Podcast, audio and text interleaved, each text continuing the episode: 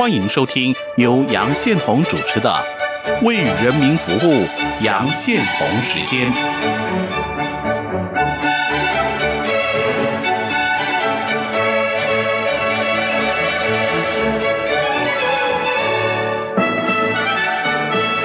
我是杨宪宏，大家好，这里是中央广播电台台湾之音，你现在收听节目《为人民服务》杨晨时间。我们的节目播出时间是每周一到周五晚上十点三十分首播，第二天的凌晨零点十五分重播。也可以上网收听，我们的网址是三个 W 点 R T I 点 O R G 点 T W，欢迎大家上网收听。今天焦点访谈，我要访问的是巨石智库的创办人、专栏作家吴义军先生啊。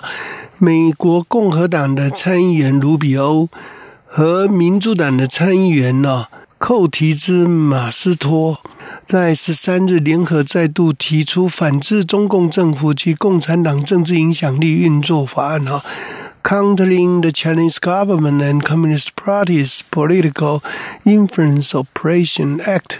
要求美国政府加强反制中共的大外宣。这个法案呢，去年六月底啊就曾经提出，后来因为程序的问题未能完成立法，所以现在又重新提出了哈。虽然案没通过哈，可是去年九月啊，这个美国政府已经展开行动，要求新华社跟中国环球电视。网在美国的分支机构要登记为外国代理人，这被认为是美国政府积极整顿境内中共大外宣的首度积极行动，而且揭示了整个持续整顿的趋势。中国官方在二零零九年决定投入四百五十亿元人民币巨资，在全球推广大外宣计划，借此跟西方媒体啊争夺话语权呢。有报告就说，二零零九年中国的俏佳人传媒全资并购了这个美国哈国际卫视哈，并且就把它改名成国际中国电视联播网。那松联国际传媒跟天星传媒收购了中文电视频道的天下卫视等哈，到二零一五年，阿里巴巴收购英文报纸《南华早报》，这一份名声不错的老招牌了，成了中共的喉舌。去年一月啊，号称美国华裔的守护啊，黄金祥啊，以五亿美元高价收购了《洛杉矶时报》及旗下的圣迭呃联合论坛。报哈，人们就怀疑背后其实就是中资了。那大家都一面倒认为《洛杉矶时报》将成为外宣的媒体哦。美国的政坛的反制是必然的结果。二零一六年，香港记者协会的一份报告就说，香港二十六个主流传媒中有一个是中国政治直接控制啊，或由中资占大多数，用这样的一个方式控制言论自由。香港人非常忧虑北京的控制力啊，已经深入香港，呃，影响言论、出版、新闻自由啊。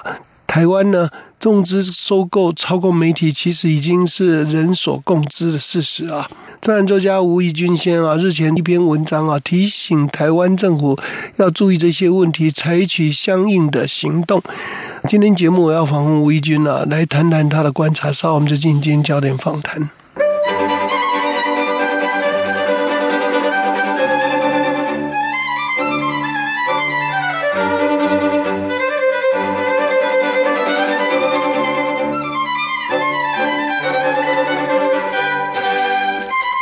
这是中央广播电台台湾经理现在收听节目为人民服务杨雄之间进行焦点访谈，我是杨雄，我们的来宾是巨石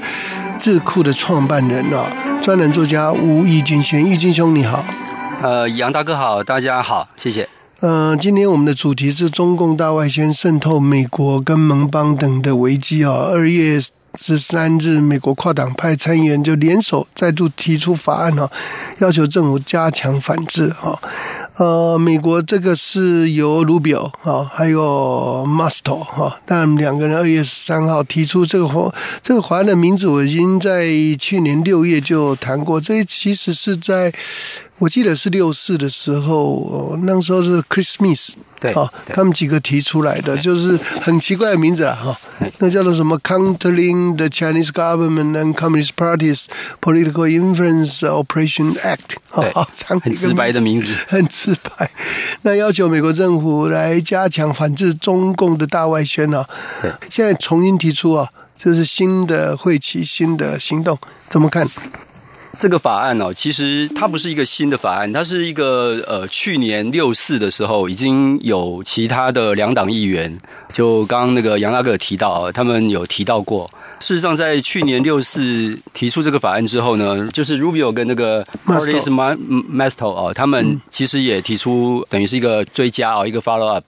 那其实大外宣的问题其实已经是谈了很久了哦。其实我们待会也会再提到说台湾所面临的一个状况哦，因为现在哦就在当下，经济部投审会前面哦刚好有一个活动哦。他就在讲那个台北双子星大楼，他要经济部的投审会呢驳回、哦，就是金明联他们赖中强律师他们，对对对，我看到了。所以呢，他们要关注这个南海控股哦，嗯就是就是于平平海哎，于平海这个问题。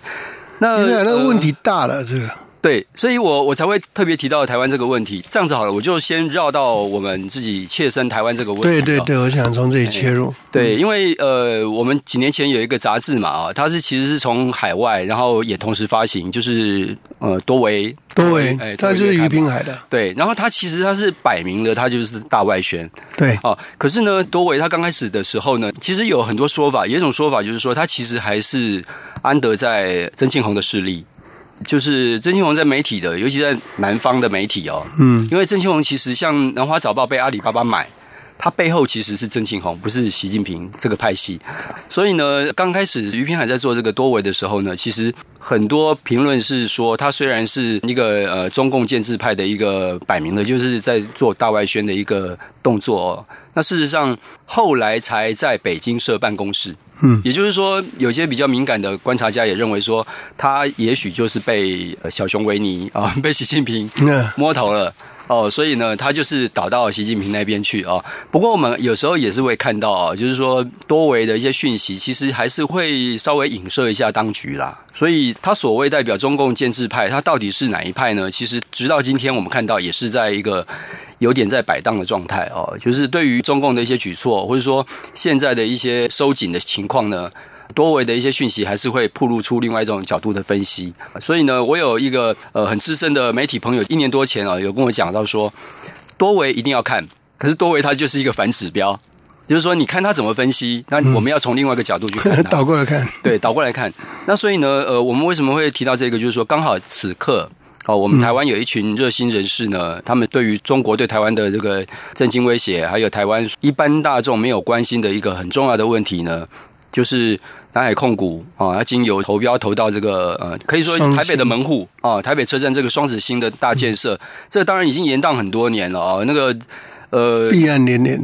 就是他其实已经规划很久了，因为我记得我在很久以前当记者的时候，我跑的是台北市政府公务局跟都发局，那是很久以前了哦，已经有看到这个双子星这块地的设计图了。也就是说，今天如果说我们来看这个南海控股这个因素呢，其实已经发生了，还有其他的事情，就是说它其实已经渗透到很多台湾的戏院的经营。也就是说，很多戏院呢，其实它背后的老板其实已经是南海控股了。所以这个整个串起来，就是说西门町的一群戏院是台湾最主要的戏院的寄居中心，然后再加上这个台北车站的这个双子星大楼盖起来哦，那这个大楼里面的人在做什么？他可以用民间私人物业的因素呢，让保全不让大家进来，所以呢，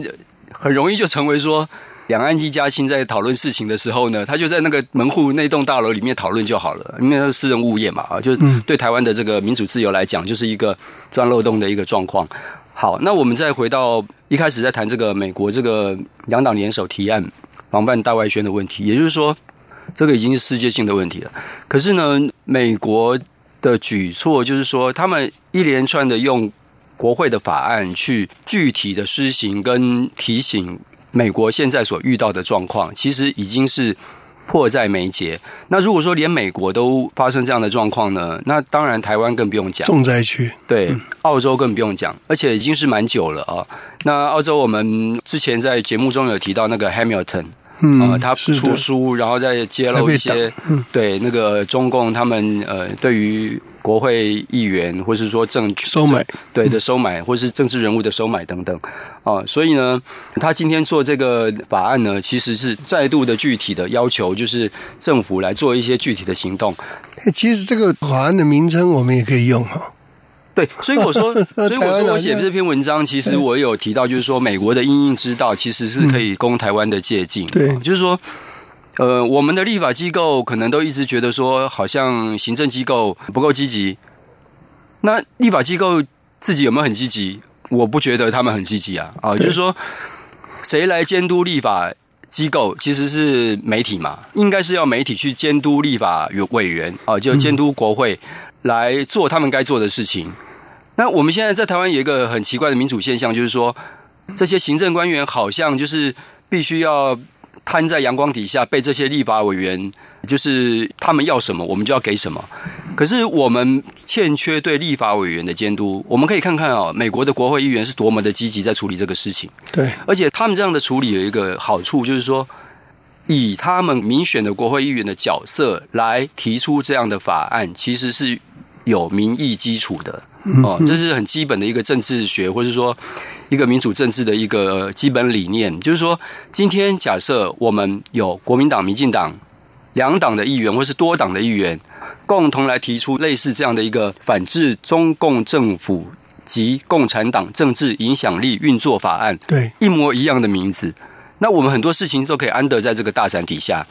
那这些都是可以 copy 的、啊，比方说，他要保护华裔、维吾尔族、图博的美籍人士，避免遭受中共组织骚扰。那这不是有利可循吗？最近不是加拿大的多伦多大学的分校的那个学生会会长，对，只因为他是藏族，仗义，他还是加拿大人他是哦，加拿大人，对而且加拿大人，很漂亮一个小女孩，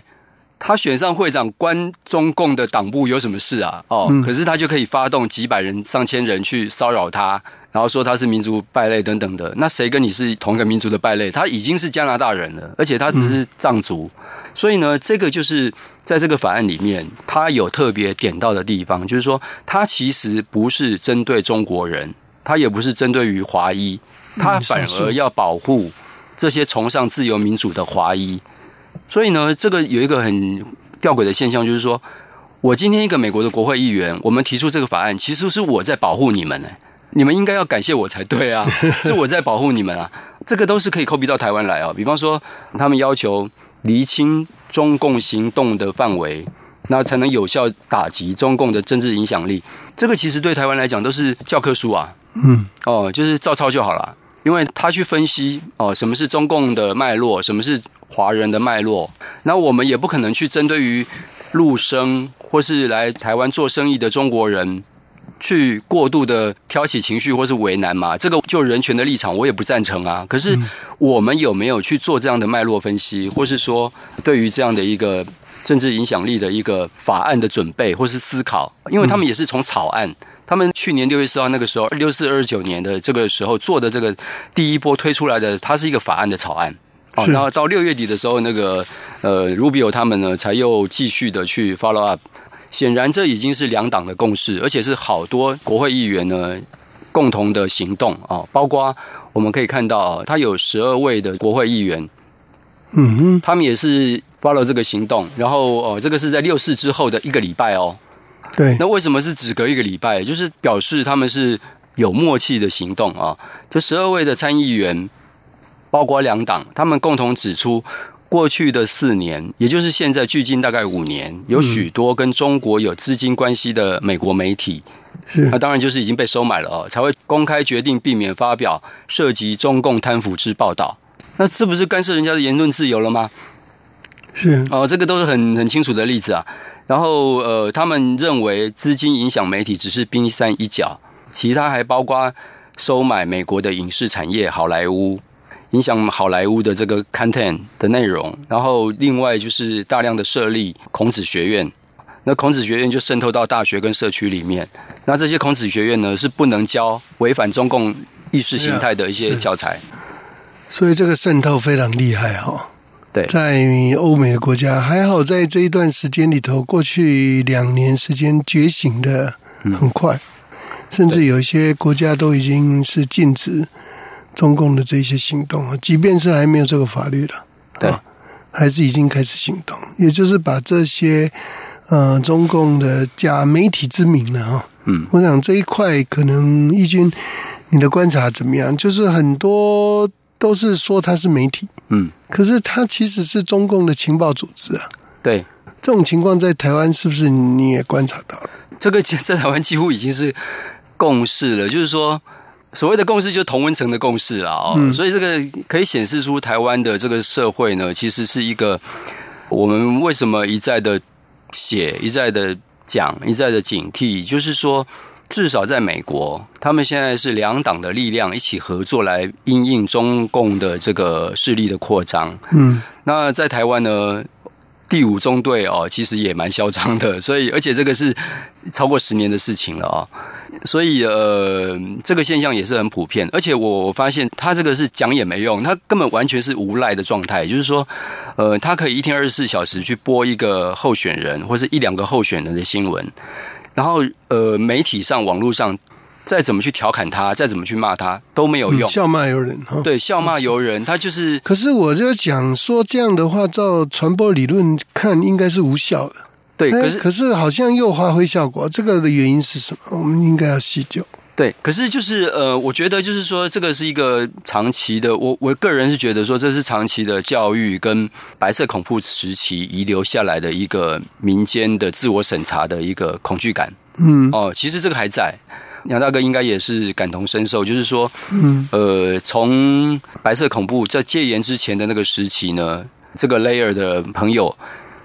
他们得到上一代的警惕是不要碰政治，或者说完全不要去碰这些东西。那我现在发现，就是说跟朋友在聊哦，觉得说这样的情节，它是直接 transfer 到中共，也就是说，台湾也许有一群朋友哦，不管年龄，他们的自我审查是 default，就是已经内建了，内建，哎，内建了，就是说以前那个自我审查是说啊，我这样讲可能会被警总抓走哦，或是会被记大过。现在的内建是说。我不要以为中共哪一天不会真的来统治宝岛，啊，当他们统治宝岛的时候呢，我不要留任何的言论或任何的网络语言呢，是被他们可以举证的。所以呢，这个现象就变成说渗透到很多地方啊。那当然商场就不用讲了，因为商场有很多是直接利害关系。那学生的领域呢也很有趣。嗯，我我这样讲可能有点偏题，可是我觉得这个也是呼应大外宣的影响。就是很多教授，他其实是有跟中国那边是有直接的大量的合作关系了，嗯，所以他们连讲中国这两个字都不敢讲，他们大概就讲大陆，嗯，或中国大陆。那在校园里面呢，也是一样，就是说学生这里是台湾哦，那这里是台湾的大学校园哦，嗯，那只要这个班上有中国来的留学生，然后大家讲的时候呢，就会自动避开争执。哦，自动避开中国的直接的敏感性的议题的讨论，因为大家就怕撕破脸，所以变成说台湾这个教育呢，就是很弱的地方，就是从小没有培养这种独立批判式思考能力，对错是怎么样。我有好朋友是深蓝的，可是我跟他谈事情的时候，我们谈我们共同关心的事情，当然我们可能会谈到一些政治性的东西，可是还是君子。和而不同嘛，哦，就是说我们还是可以去共同去合作一些事情嘛。那当然就是说，就传播媒体的影响来讲的话，变成说有一群人他就是只听要听的，他已经内建了，嗯，他就是只听要听的，信任对。而且就像之前我们看到的，就是说台湾很多媒体其实是一直在重复的播一些固定的新闻，那这些固定的新闻呢，相对来讲。就是他们不想播的就不会播。我我们最近有一个很明显的例子，就是屏东灯会。屏东灯灯会甚至办得很好，嗯，哦，潘潘潘县长，哎，办得非常好。然后那个那个 Intel 的的那个无人机的那个灯啊，LED 的灯啊，哦，在天空拼出这个台湾的字眼，哦，那造成非常大的这个轰动哦。这次的灯会，国家的灯会呢，主题灯会就是办在屏东。就潘孟安这一这一场，结果造成的这个人潮呢，是他们始料未及。然后潘孟安还县长呢，还临时调度七百部的游览车，就是外县市的人都涌过来参加这个屏东灯会嘛，哈、因为大家可以看到，就是高雄灯会办的很差嘛，嗯。哦，然后那个台中那些都办的很不好嘛，哦，就是可能我们也不能说人家故意这样办啊，哦，可能是那个政权转移，他们也来不及办，啊、都可以解释。可是有多少媒体在报道屏东灯会那么精彩的状况，而且是 rolling 的报道，就是就是就呃一般电视的呃他们在追捧一些政治人物的这个逻辑来看的话，这个才是你应该去追、应该去报道的。虽然你远在屏东，可是这真的是你要去肯定他们办的这些观光局的人员，或是说这些呃县长啊，他们是努力在做这些为台湾做这些事情，而且这个一播出来就是宣扬国际，然后在 YouTube 上面可以到处转的。那也还好，现在就是说民间有一股很强大的力量在帮这个屏东灯会啊，也就自发性的在转这些。所以，我们当然还还是有突破点，可是这个突破点就必须要团结。就是说，我们面对这个大外宣呢，绝对不能是自己是反而是一盘散沙。然后，呃，纵使台湾有很多媒体的讯息是很荒谬哦，或者说很我们会觉得说很离谱的，可是，在他们那个圈圈里面呢，他们不会这样觉得、啊，他们不会这样觉得、啊，他们就会觉得说，他们就有自有他们的说法，所以还是要变成说，我们要去用各种方式去让大家了解台湾现在面临的问题，呃，用很具体的方式，就像我之前有一个分享会在讲的，就是我那个分享会是我朋友请我去分享，然后顺便再讲一下我的那个新的书的故事。然后我在讲这些故事的时候，因为这个协会它本身不是政治性的，所以呢，呃，他们他们也没有预告会讲这些。所以当我我也是跟主办人说，哎，你们这个协会可能会不会我讲这个会不会来宾会觉得说，哎，啊怎么来这边是谈这个东西？因为台湾我刚刚有讲到，就是很微妙，就是大量的人还是自我审查很严重，他们能不谈政治就不谈政治，是哦，会觉得不舒服。所以台湾这是突破不舒服的这个这个文化呢，其实是很弱的，大家都很想躲在一个舒服的空间里面。嗯，小确幸，哎，然后 然后我们在谈这个的时候呢，突然我也就是来宾就有一个人举手，嗯他说我今天带了来宾来，我以为你们要谈什么，结果我没想到你们会谈这个。嗯。啊，我本来以为他是来吐槽的，嗯，结果他是要来鼓掌的。他来他说我我越听就越激动，因为终于有人敢来讲，敢来讲这些故事。然后我刚好昨天去参加一个活动，他就是在反制哦和平协议的这个活动，嗯。所以我自己还去参加去当义工，自愿当义工去参加这个活动。所以呢，事实上不是没有人关心，而是我们要担任这个火柴的角色。就是说，我们如果说我们观察到这些事情，比方说写文章也好，或是说广播也好，当我们勇敢的讲的时候，你会发现底下的群体，其实我后来那天发现那一场几乎百分之百都是认同我们的说法的，而且还主动的有一位教授还主动的跟我讲说，呃我很喜欢你的讲法，因为你都是讲故事，你都讲数字。嗯你不是在只是谩骂而已，因为谩骂的话，那个另外一边的同文者会听不下去嘛。可是你一个故事一个故事一个故事讲啊，然后比方说我说，我说现在西藏也要弄集中营，嗯跟新疆一样，然后新疆的那个有一群那个集中营的这个人呢，他们其实就把他们当做是一个监狱的角色，监狱的这个囚犯的角色。囚犯要做什么？就是要做一些手工业嘛，哦，要织那个袜子啊，或要要整理一些东西哎，要做帽子啊什么的。所以呢，他们就变成一个廉价劳工，而且他们是一整车的被送到广西，而且是血汗工厂哈，对，就就是血汗工厂。对，就是变成说一个呃低阶产业的血汗工厂、手工业这样，那整车的维吾尔族人就被送到广西的一个县的监狱，然后去那边做这个手工廉价的手工。这里面可能有很多是新疆呃新疆的那个原来是高中老师或是大学教授，嗯，哦，就这样子被被这样弄过去，在场其实他们整个都傻眼，哦，他们完全是处于不可思议状况。可是呢，我们那个协会的来宾哦的成员呢，其实基本上都是不是退休的老师，就是教授，要不然就是事业有成，他们才会来参加这样的一个礼拜六、礼拜天的下午来参加这个有钱有闲的活动嘛。所以他们这种已经是算是呃六十岁以上的精社会精英呢。有一个老师就跟我讲，他说他弄了一个群组，他本身是比较呃意识形态上是比较更呃，也许是比较反中的，可是呢，他说他大学校园里面这些老师呢，绝大多数哦都是在反年改啦，或是说呃已经是上一代这种观念了，所以他们就是变成一个很浓厚的同温层。我就说，哎，我很赞佩你，哎，你还弄了这样一个组织，而且你能，你在这样的立场，你还能去吸纳这位朋友、这些朋友，然后一起来讨论。他说他们定期吃饭讨论事情，而且是连政治也不避讳。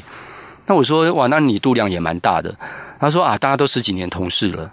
啊，所以呢，他在跟我讲这个状况，就是说他们在传一些事情的时候，然后他只会回说，你们真的希望有一天安德在这样的统治底下吗？然后他们的回答当然就是不希望，嗯，可是呢，接着就是说不会啦，嗯，这就是危机意识的问题，危机意识问题，对。对。不过这个也就是政府的责任了，对，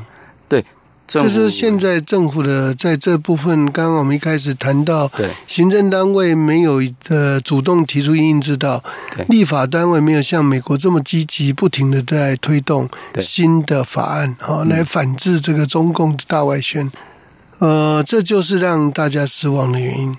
对对，大家都认为问题我们都看到了，我们的国安单位怎么会没看到？对啊，就是这样。但呢，这个上礼拜有一个新的转折，就是嗯，聘了一个新的副秘书长叶国兴哈。是。叶国兴是第一个在新闻局长任内啊，嗯，把中共 CCTV 停掉，直接停。嗯，他理由很简单，嗯，这个没有 reciprocal。没有对等，因为台湾的国家电台哦，呃，在那里落地啊，没有得到正式的正式的许可。嗯，之前中共的这个外宣的这种 CCTV 休想到台湾来啊。这个叶国兴当时候就立下了这个 reciprocal。嗯，你看这一次的美中贸易谈判里头，嗯，reciprocal 这一这个字不知道已经出现上千遍了吧？对啊，对，就就是这个，所以很重要的概念，所以很重要的概念。那这个概念在叶国兴在十几年前，在那个台湾的这个呃。做有关这个怎么抵制中共的外宣的时候，他已经出手了。嗯，当时很多人是觉得说：“哎呀，那个 CCTV 没有人看的，嗯，干嘛就把它停掉，就把它放在那里啊？”嗯，其实大家看好玩的啦，嗯啊，但是他觉得不可以，这是这是一个底线。当所以呢，中共后来在郑文灿做新闻局长的时代，曾经委托一个港商吧，还是哪里？呃，帮忙 CCTV 还有凤凰卫视啊，还有另外当时还有一个澳亚卫视吧，三个电视台想要到台湾落地，嗯，然后最后安排跟郑文灿谈，郑文灿就直接引述，嗯，叶国兴当年立下的规矩，嗯，没有 reciprocal 就没有任何中共的媒体可以在台湾落地，对，所以所以我觉得这个刚刚我听到这个消息，就是说。非常感动，就是说，呃，这个非对等原则其实已经是可以扣闭到很多领域了。对啊，那我们最近也看到一些，就是说台湾的一些新创啊，或是数位产业啦，被中共的这个中共被中共中资的渗透啊等等，都是这这都是没有对等。对，那。这些以这个原则去处理的话，其实很多事情是可以再去清一轮哦。不清也其实有点来不及了。是，哎，就是说，并不是说未来怎么样会来不及，而是说这个本来其实也是早就该做，本来就该做的。这个其实就是一个政府的 leadership。我们希望未来政府哈，因为叶国兴已经上来了，是吧？哎。希望有新的作为啊！今天非常感谢纪实智库创办人、专栏作家吴一金先生接受访谈，谢谢，谢谢，谢谢，谢谢大家收听，我们明天见。